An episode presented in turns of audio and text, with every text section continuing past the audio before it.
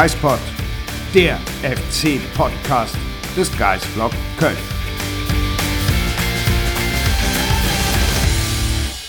Da sind wir wieder. Herzlich willkommen zurück beim Geispod nach einer unfreiwilligen Pause in der letzten Woche. Ich weiß, dass einige von, von euch uns das übel genommen haben. Entschuldigung dafür, das ging ganz auf meine Kappe. Auf Sonjas Kappe kannst du nicht gegangen sein, denn du bist ja gerade aus dem Urlaub wieder da. Richtig, deswegen entschuldige ich mich auch nicht. Nee, auf gar keinen Fall. Herzlich willkommen zurück. Dankeschön. Ich freue mich jetzt auch wieder hier zu sein. Gut erholt. Sehr, sehr gut erholt. Mal zwei Wochen auch komplett vom Fußballabstand genommen. Ich habe so ein paar Fakten mitbekommen, was den FC betrifft, aber ansonsten werde ich dich gleich einfach ein bisschen mit Fragen löchern. Ja, dann haben wir ja wirklich perfekten Podcast. Ähm, wir haben eine Folge ausgesetzt. Das heißt, äh, wir müssen sowieso noch über das reden, was davor passiert ist. Und ähm, du kannst einfach dich äh, zurücklehnen, fragen und dir einfach mal erzählen lassen, wie so die Wochen gelaufen sind. Toll. Ja, ich finde das eigentlich recht super. Ja, Redeanteil 90 Prozent bei mir. Sorry Leute dafür. Ne? Aber das macht ja nichts. Du sprichst ja eh sehr gerne. Na gut, fangen wir mal Kommen an. wir doch zu deinen Fragen, bitte. Also, ähm, ich habe mitbekommen, der FC hat gegen die Bayern verloren, knapp. Hätte Hm. durchaus einen Punkt verdient gehabt, aber ich glaube, darauf will ich gar nicht so sehr eingehen, weil ich habe ja gehört, dazu gab es einen Podcast. Dazu gab es noch einen Podcast, genau, Dann sprechen wir doch auch über das schönere Ergebnis, nämlich das Spiel gegen den VfL Bochum. Was ich so ein bisschen im Vorfeld mitbekommen hatte, Marc Uth war ausgefallen, Jan Thielmann war ausgefallen, Timo Hübers war nach wie vor ausgefallen und ähm, ich hatte so im Vorfeld gedacht, hm, ja, mal schauen. Aber es muss ja ganz gut gewesen sein. Ich habe die letzten zehn Minuten des Spiels sehen können und das waren ja dann auch die erfolgreichsten. Willst du uns sagen, wo du sie gesehen hast? Äh, im Mit We- einem Drink? Nee, ich hatte keinen Drink. Ich war gerade im Airbnb in Venedig angekommen. Und dann Ach. habe ich gedacht, ja, okay, zehn Minuten läuft das Spiel noch, ich mache mal kurz Sky Go an. Du Arme. Ja, war schlimm, war schlimm. Schlimm. Das heißt, du hast die richtigen Minuten gesehen. Richtig. Die richtigen und wichtigen. Ja, dann kann ich dich doch eigentlich als erstes mal fragen, wie sehr hat es dich überrascht, dass so ein äh, Junge wie der Ostrag und der Junge wie der Tem äh, Lemperle da reinkommen und äh, das 2-0 machen? Was heißt überrascht? Also, ich habe schon das Potenzial gesehen, dass die das können, aber dass sie es dann am Ende so cool machen, da, das hat mich schon ein bisschen überrascht und freut mich aber total für die Jungs und auch für Louis Schaub. Ja, das heißt, das Tor hast du auch gesehen. Die Das Zusammenfassung habe ich dann geguckt. Und dann die Zusammenfassung. Na gut, immerhin, also haben wir eine Basis. Richtig. Schön. Was willst du wissen? Ähm, äh, weiß ich nicht. Okay, soll ich einfach mal schwadronieren? Du kannst Das kann schwadronieren und auch, offenbar. es waren ja noch mal 9000 Zuschauer mehr im Stadion. Ja, Wie stimmt. war die Stimmung, ist eine beliebte Frage. Richtig. ähm, ja, erzähl doch mal. Ja, wie war die Stimmung? Gut war sie. Ähm, oder? Also ich fand sie großartig, 25.000. Äh, hat noch mal mehr einen Unterschied gemacht zu den äh, 16.500 oder waren es, glaube ich? Knapp Ja. 16.000 gegen äh, die Hertha im ersten Spiel. Ich fand, dieses Stadionerlebnis macht einfach wieder Laune.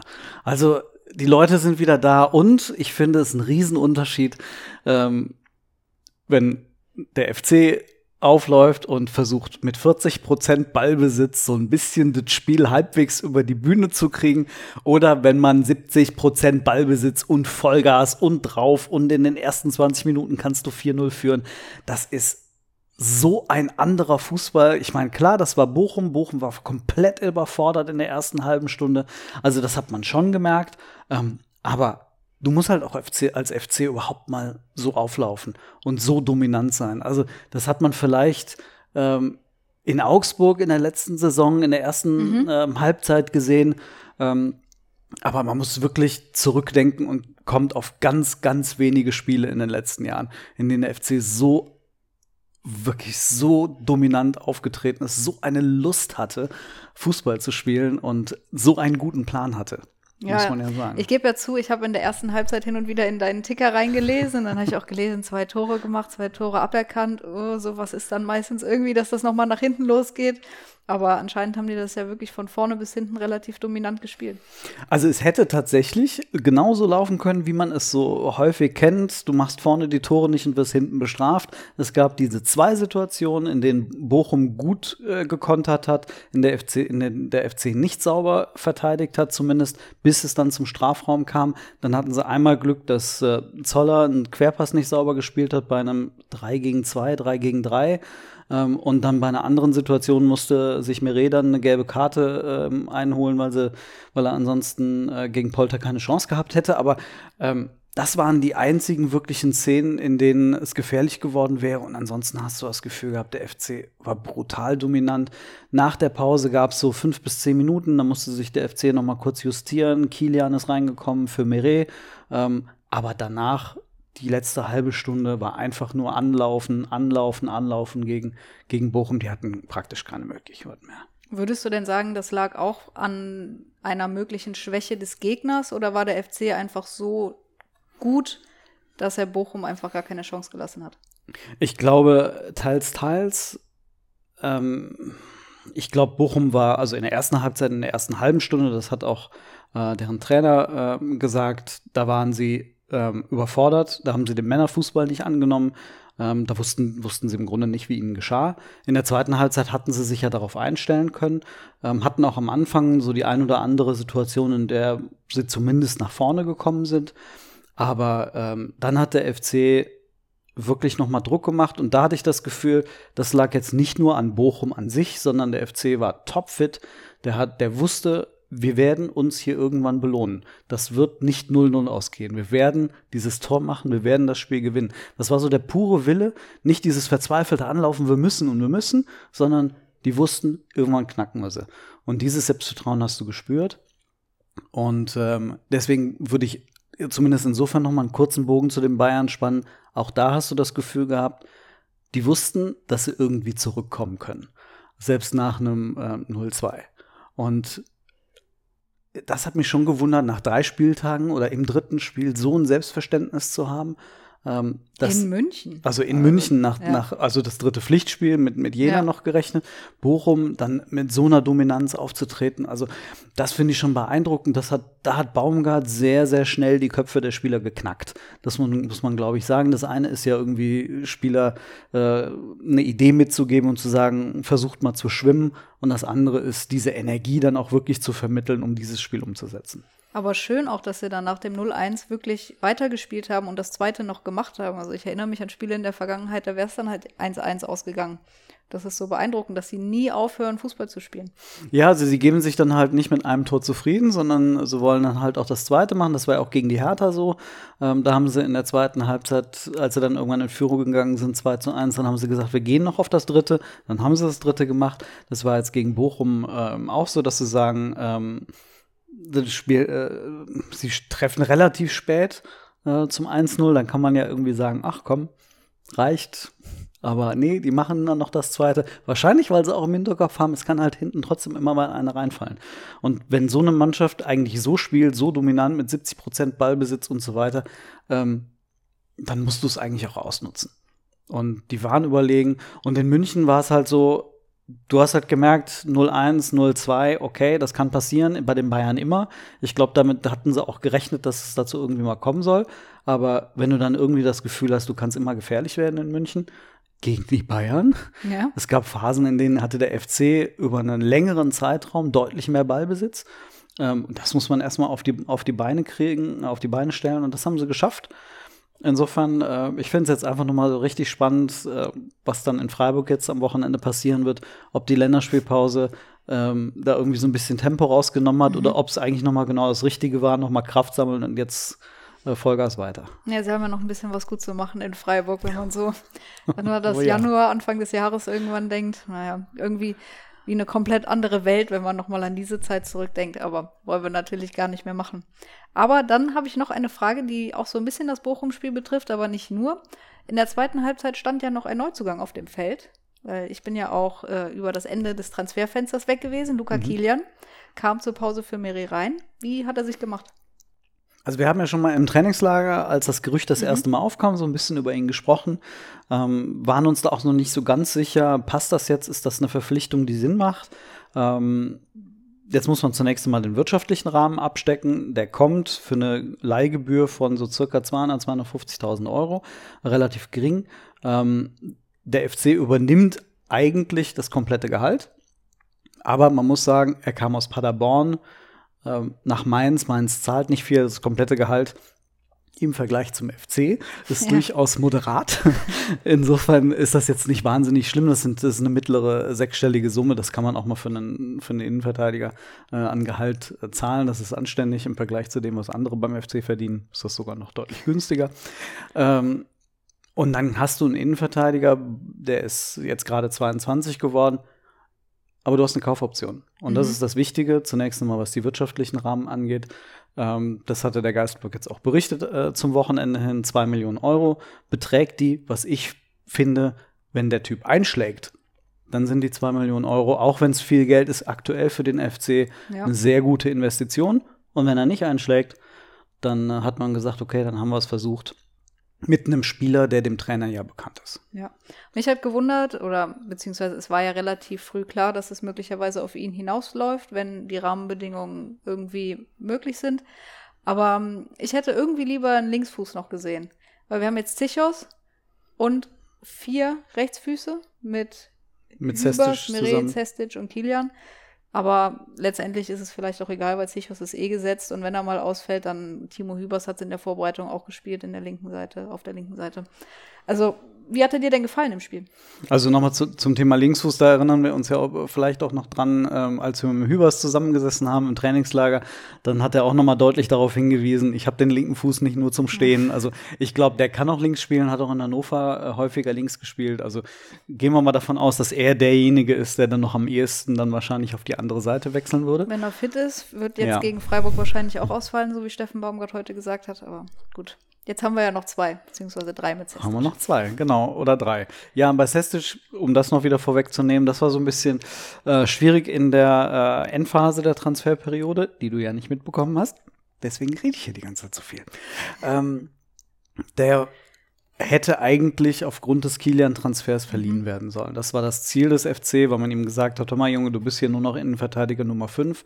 Du kannst nur in der Regionalliga spielen. Du kannst bei den Profis trainieren, ja, aber du wirst nur unter sehr, sehr kuriosen Bedingungen, nämlich wahrscheinlich viele Verletzte, äh, wirst du bei den Profis Einsatzzeiten bekommen oder zumindest viele.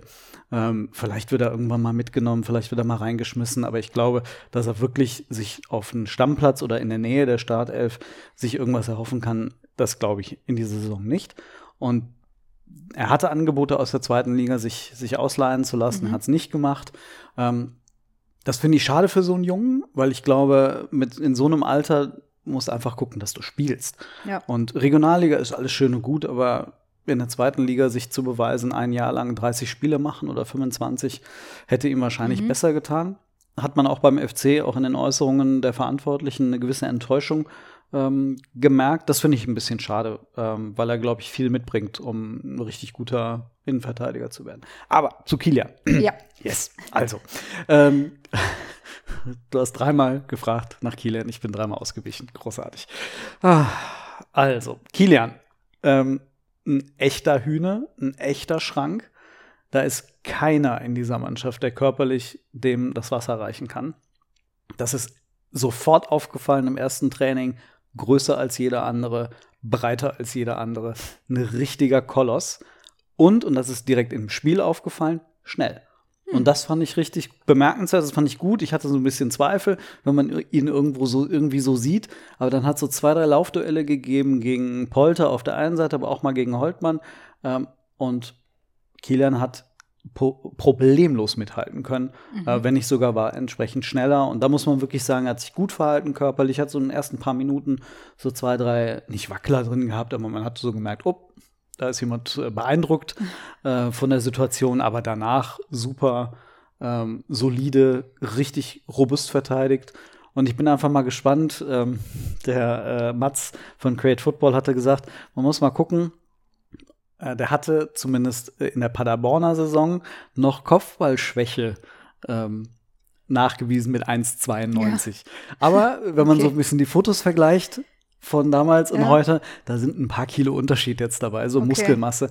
Vielleicht kann er jetzt die, seinen Körper noch stärker einsetzen, noch besser einsetzen, ein bisschen mehr am Timing arbeiten, dass er da auch noch diese Qualitäten mitbringt, denn die Statur hat er.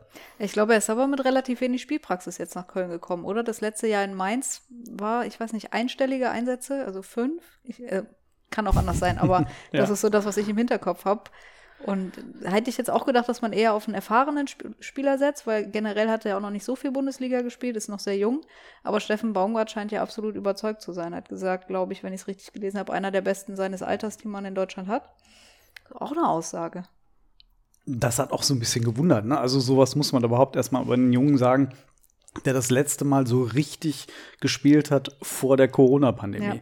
Ähm, damals hatte der so 15, 16 Spiele am Stück für Paderborn gemacht, hatte sich durchgesetzt, dann hat er sich verletzt äh, und hat dadurch seinen Stammplatz verloren. Dann ist er nach Mainz gegangen, hat da tatsächlich nur, lass es sieben Spiele gewesen sein, gemacht. Und ähm, in Mainz hat man eigentlich viel von ihm gehalten, aber dann hat er irgendwie nicht so richtig reingepasst in das, äh, in das System.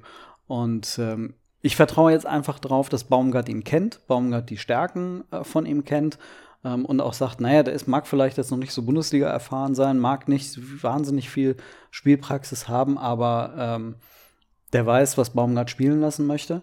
Ähm, und das kann ja in dem Fall dann tatsächlich von großem Vorteil sein. Und ähm, er bringt auf jeden Fall Qualitäten mit, die es so in der Innenverteidigung nicht gibt. Denn Zichos ist zwar auch robust, aber er ist lange nicht so groß und so, so kräftig wie, wie Kilian. Wenn er jetzt noch entsprechend diese Kopfballstärke mitbringt, ist das spannend. Und wenn ich jetzt mal so ein ganz, ganz bisschen vorausblicke, nächstes Jahr im Sommer läuft der Vertrag von Rafael Zichos aus. Bei Jorge Mere weißt du sowieso nicht, wie es weitergeht.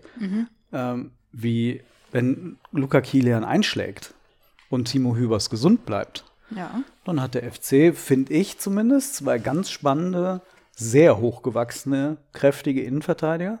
Und mal gucken, also wenn sie sich beide beweisen, ist das vielleicht die Innenverteidigung der Zukunft. Mal schauen. Mit zwei Rechtsfüßen. Just saying. Aber schauen wir mal. Was glaubst du denn für Samstag? Hübers wird nach wie vor ausfallen. Meret oder Kilian?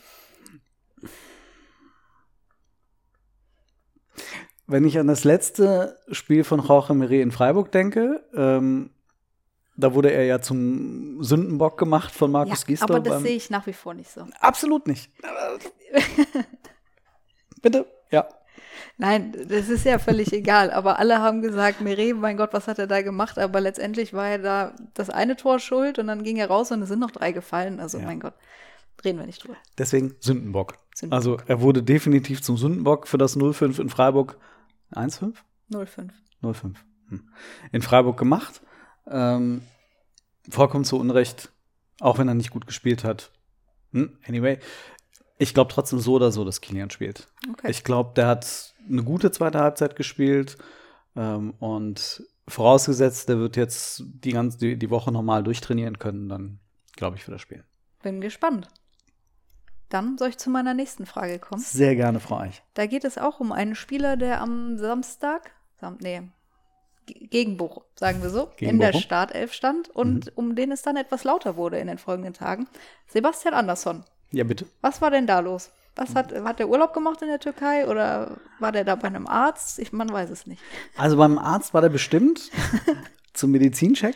Ähm, aber ja, was war da los? Das ist echt eine gute Frage. Das wissen wir eigentlich auch nicht so richtig. Äh, richtig, richtig, richtig, richtig, wie auch immer. Ähm, wir äh, waren alle ziemlich überrascht, als es dann ähm, hieß, dass er derjenige ist, der da in der Türkei weilt vom FC. Ähm, es ist so ein Rätsel. Ich finde diese ganze Geschichte ähm, seltsam, weil er nach einem Jahr quasi Komplettausfall offensichtlich erwartet, dass er der Nummer 1 Stürmer beim FC ist. Und diesen Anspruch finde ich extrem fragwürdig. Also ich finde es gut, wenn ein Stürmer sagt, ich will oder ein Spieler sagt, ich will spielen. Ich fühle mich fit, ich fühle mich gut, alles in Ordnung. Aber für jemanden mit seiner jüngeren Historie wäre ich eigentlich froh, wenn ich überhaupt jetzt mal wieder dabei bin, überhaupt 70 Minuten durchhalten kann ähm, und dann ja auch zumindest mal im dritten Spiel gebracht werde, 70 Minuten. Aber also das Selbstverständnis finde ich ein bisschen schwierig. Vor allem ist er ja in jedem Spiel zu Spielzeit gekommen. Gegen Bochum stand er dann in der Startelf durch den Ausfall von Marc Uth oder Jan Thielmann, wie auch immer man es dann sehen will. Aber er kam ja auch in den anderen Spielen immer rein. Also er ist ja jetzt nicht komplett außen vor und ich weiß nicht mehr, ob es jetzt ein Interview war oder ob es in der FC-Doku im Sommer war. Er hat ja gesagt, ich kann es dem FC nicht übel nehmen, wenn er noch nach einem Stürmer guckt mit meiner Verletzungsgeschichte. Also es klang so, als könne er selber nicht garantieren, dass er spielen kann. Und ein Spieler mit seinem körperlichen Zustand, dass er den Anspruch hat, 90 Minuten spielen zu wollen, lass den mal vier Spiele in dem Baumgart-System über 90 Minuten machen. Also ich glaube, dann fällt der aber erstmal wieder ein bisschen aus. Es wird nicht funktionieren. Ja. Ähm, ich glaube, ihn kekst es ein bisschen an, dass äh, Toni Modest wiedergekommen ist in einem ganz anderen körperlichen Zustand, als man ihn hier zwei Jahre vorher gesehen hat. Ähm, und der plötzlich wieder richtig gut funktioniert und klar ist, dass Toni in diesem Zustand die Nummer eins ist. Da geht's überhaupt, da gibt es überhaupt keine Diskussion. Ähm, und Sepp Andersson bei aller Liebe, aber der hat jetzt gegen Bochum 70 Minuten gespielt.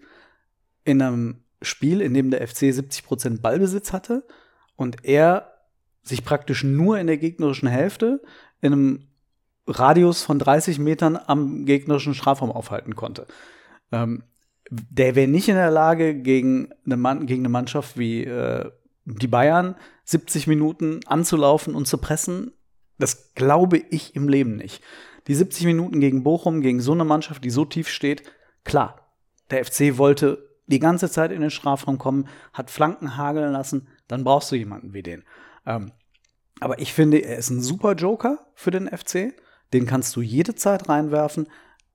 Der ist einer der besten Kopfballspieler der Liga, fraglos. Und wenn du da noch mal einen brauchst, wenn du vielleicht zurückliegst oder auf Sieg gehst, dann kannst du den noch super brauchen. Und da finde ich, mit seiner Historie, jüngeren Historie beim FC, dann sollst du dich erstmal mit dieser Rolle nicht begnügen, aber mhm. zumindest sie akzeptieren und sagen, und nicht bei der erstbesten Gelegenheit, weil er in der Türkei irgendwer mit ein paar Geldscheinen wedelt, sagt, ja, pff, dann gehe ich halt dahin. Also, ja, das finde ich seltsam. Er hätte da jetzt auch nicht wahrscheinlich so wahnsinnig viel mehr verdient als beim FC. Also der Vertrag beim FC wird schon okay sein und es ist immer noch Corona und in der Türkei weiß man ja auch nicht so genau, wie das mit den Gehältern dann am Ende abläuft. also ich weiß nicht so wirklich, was er sich von dem Wechsel erhofft hatte. Nee, also es war irgendwie eine ganz skurrile Situation. Ich bin jetzt auch mal gespannt, welches Standing er beim FC dann tatsächlich in den nächsten Wochen haben wird. Ich glaube Baumgart, wenn er sagt, weißt du, wenn er sich anständig verhält im Training, schwamm drüber, alles gut. Ja. Aber ich glaube auch, dass Baumgart jemand ist, der sowas wahrnimmt. Wenn jemand sagt, ich gehe hier einfach eigentlich am liebsten weg. Ja. Ist ja auch ein komisches Zeichen. Ähm, wie, wie, du selbst gesagt hast, es war ja nicht so, dass er komplett raus war. Also er ist an einem Tag, nachdem er in der Startelf gestanden hat, mit dem Anspruch weggegangen, ich will nicht Joker sein. Schwierig. Ja. Naja, mal sehen, wie es da so in der, an der Stürmerfront weitergeht. Aber ist, der FC hat keinen Stürmer mehr geholt. Lange Zeit war das mhm. ja praktisch die Problemposition Nummer eins. Auch ein neuer Linksverteidiger ist nicht gekommen, weil Jonas Hector die Lücke jetzt überraschenderweise nicht hervorragend schließt. Und was mich sehr freut, Elias Giri ist noch da. Ja. Ich hatte mich vor meinem Urlaub so mit einem halb weinenden Auge so von der Ferne schon verabschiedet. Tschüss, Elias. Aber er ist noch da und ich bin glücklich darüber. Ich glaube, da kann auch wirklich jeder FC-Fan nur glücklich sein. Es ist ein so wichtiger Spieler in diesem System. Ich meine, wir, wir, alle wissen, wie der läuft. Wir alle wissen, wie der sich entwickelt hat in den zwei Jahren. Der ist gefühlt jetzt noch mal besser geworden. Ich glaube, der hat auch richtig Bock auf dieses System. Mhm. Also laufintensives Spiel ist ja für den sowieso kein Thema. Ähm, aber ich habe das Gefühl, der hat Bock, weil er merkt, dass sich hier was entwickelt, dass sich was tut. Und ähm, dass auch er da eine ganz, ganz zentrale Rolle nicht nur im Verteidigen, sondern auch im Spiel nach vorne einnimmt. Und äh, er hat sich nie so verhalten, als ob er weg wollte. Ja. Und das finde ich großartig. Aber zwei Fragen dazu. Frage eins: Warum hat es kein Angebot gegeben, was für alle Parteien interessant gewesen wäre? Für so einen Spieler, der muss doch einen Markt haben. Jörg Jakobs hat angedeutet, dass sie ganz klar gesagt haben, was sie für ihn haben wollen. Und offensichtlich war das eine Summe, die kein Verein bereit war zu zahlen. Hm. Also, ich habe mich auch total gewundert. Also, ob das jetzt irgendwie so war, dass Giri gesagt hat, ich will jetzt nur beispielsweise Champions League spielen oder so. Und dann hat sich einfach aus den Champions League-Mannschaften niemand geäußert. Keine Ahnung. Aber Jakobs hat es zumindest so dargestellt, dass äh, die eine Summe aufgerufen haben und es da nie zu ernsthaften Verhandlungen Okay. gekommen ist. Gut, dann die zweite Frage. In mei meines Wissens nach oder so wie ich es immer verstanden habe, hat der FC eigentlich noch einen großen Transfer gebraucht für das Eigenkapital. Den gibt es jetzt aber nicht. Aber trotzdem muss das Eigenkapital ja irgendwo herkommen. Wie trickst der FC da? Oder wie machen sie es jetzt? Ja, wenn wir das so genau wüssten, ne? Ich könnte mir vorstellen, da müssen wir tatsächlich dann ähm, auf die Mitgliederversammlung warten. Ähm, ich kann mir nicht vorstellen, dass der FC da die Katze aus dem Sack lassen wird. Ähm, da wird ein bisschen darüber spekuliert, ist das jetzt das Mezzanine-Kapital, das vielleicht gereicht hat? Ähm, gibt es vielleicht irgendwie eine andere Kreditlösung, äh, wobei Kredit ja eigentlich nicht funktioniert. Also es muss ja irgendwie eigenkapitalfähiges äh, Geld sein. Ähm, also irgendein anderer äh, Geldgeber, der dahinter steht. Ähm, oder ist es vielleicht die DFL, ähm, die da am Ende ähm, mit ihren ich bin mir nicht so ganz sicher. Ich muss mich da nochmal reinlesen, wie die DFL das tatsächlich definiert hat. Aber ähm, es gibt gewisse ähm, Spielräume für die Vereine, was das Eigenkapital angeht. Ähm, es ist nicht ganz klar, ob die DFL wirklich diese einzelnen ähm, Vorgaben jetzt schon im Laufe der Saison abruft oder erst am Ende der Saison, dass man beispielsweise auch noch im Winter äh, Skiri verkaufen kann und das Problem dadurch lösen kann. Oder man verkauft ihn erst im Sommer, aber dann gilt der Transfer noch für die Vorsaison. Also wurde da auch zwischenzeitlich diskutiert, ob das ähm, äh, sogar Punktabzüge geben könnte. Ähm, das soll aber wohl nicht der Fall sein. Also der FC hatte da offensichtlich Spielraum und hat ihn genutzt, aber ich habe das Gefühl, wirtschaftlich tut es denen schon weh, dass sie ihn nicht verkauft haben. Ja, Das wahrscheinlich schon. Äh, daran wollte ich jetzt auch nochmal anknüpfen und dich fragen, ob das Thema jetzt für die Saison durch ist oder ob das im Winter nochmal Fahrt aufnehmen wird, aber wahrscheinlich jetzt Blick in die Glaskugel, also Total. mal schauen. Also ich, mein Gefühl würde ich schon eher sagen, dass, dass sie dann im, im Winter nochmal einen Anlauf nehmen. Ähm, vor allem, wenn sie sagen, okay, wir stehen gut da, wir können uns das sportlich dann auch erlauben. Ähm, aber man hat ja doch noch das Problem, nächsten Sommer hat Skiri nur noch ein Jahr Vertrag. Also es ist dann ja auch äh, preisdrückend. Naja, vielleicht läuft alles einfach so gut, dass er doch noch verlängert und auf ewig beim FC bleibt. Vielleicht, aber jetzt schon mal sechs Punkte Start aus drei Spielen. Ich habe es mir ehrlich gesagt nicht erträumen lassen. Also ich habe gesagt, ja, mit vier könnte ich sehr, sehr gut leben. Dass es jetzt sechs sind, umso schöner.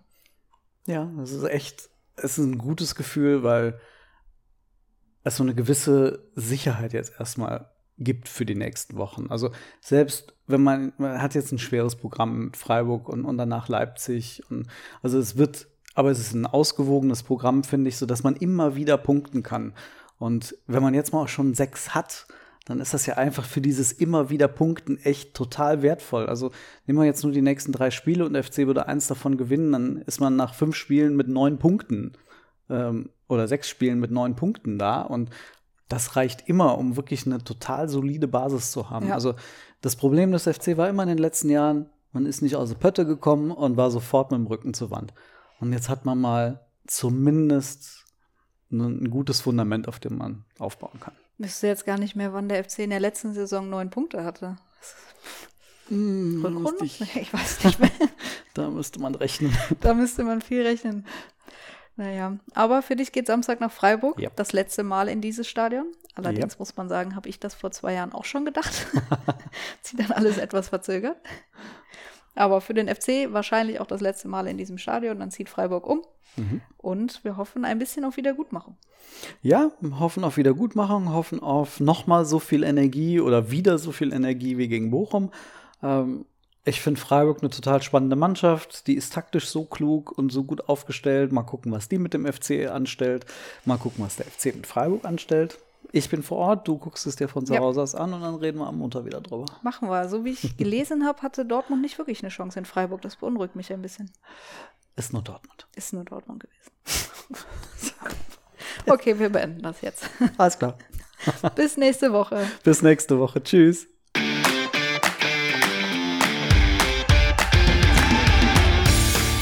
Geispod, der FC-Podcast des Geisblog Köln.